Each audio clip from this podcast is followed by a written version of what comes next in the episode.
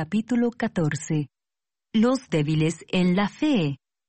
Recibid al débil en la fe, pero no para contender sobre opiniones, porque uno cree que se ha de comer de todo.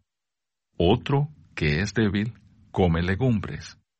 El que come, no menosprecie al que no come, y el que no come, no juzgue al que come, porque Dios le ha recibido.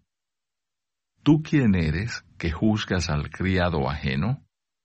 Para su propio Señor está en pie, o cae, pero estará firme, porque poderoso es el Señor para hacerle estar firme.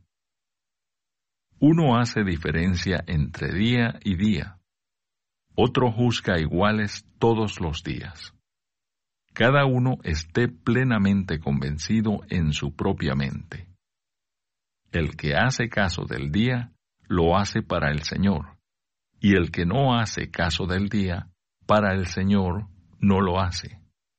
El que come para el Señor come, porque da gracias a Dios, y el que no come, para el Señor no come, y da gracias a Dios. Porque ninguno de nosotros vive para sí, y ninguno muere para sí. Pues si vivimos para el Señor, vivimos, y si morimos para el Señor, morimos. Así pues, sea que vivamos o que muramos, del Señor somos.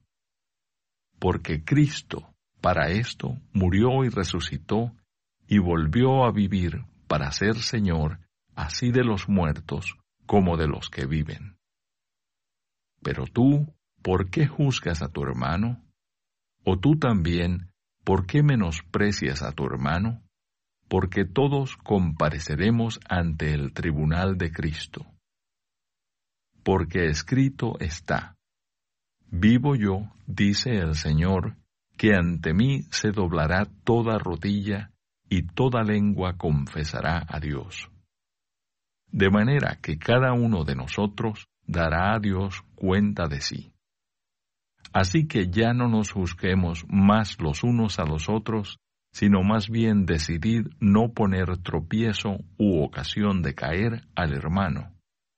Yo sé y confío en el Señor Jesús, que nada es inmundo en sí mismo, mas para el que piensa que algo es inmundo, para él lo es. Pero si por causa de la comida tu hermano es contristado, ya no andas conforme al amor. No hagas que por la comida tuya se pierda aquel por quien Cristo murió. No sea pues vituperado vuestro bien, porque el reino de Dios no es comida ni bebida, sino justicia, paz y gozo en el Espíritu Santo porque el que en esto sirve a Cristo, agrada a Dios y es aprobado por los hombres. Así que sigamos lo que contribuye a la paz y a la mutua edificación. No destruyas las obras de Dios por causa de la comida. Todas las cosas a la verdad son limpias, pero es malo que el hombre haga tropezar a otros con lo que come. Bueno es no comer carne, ni beber vino, ni nada en que tu hermano tropiece, o se ofenda, o se debilite. ¿Tienes tu fe? Tenla para contigo delante de Dios. Bienaventurado el que no se condena a sí mismo en lo que aprueba.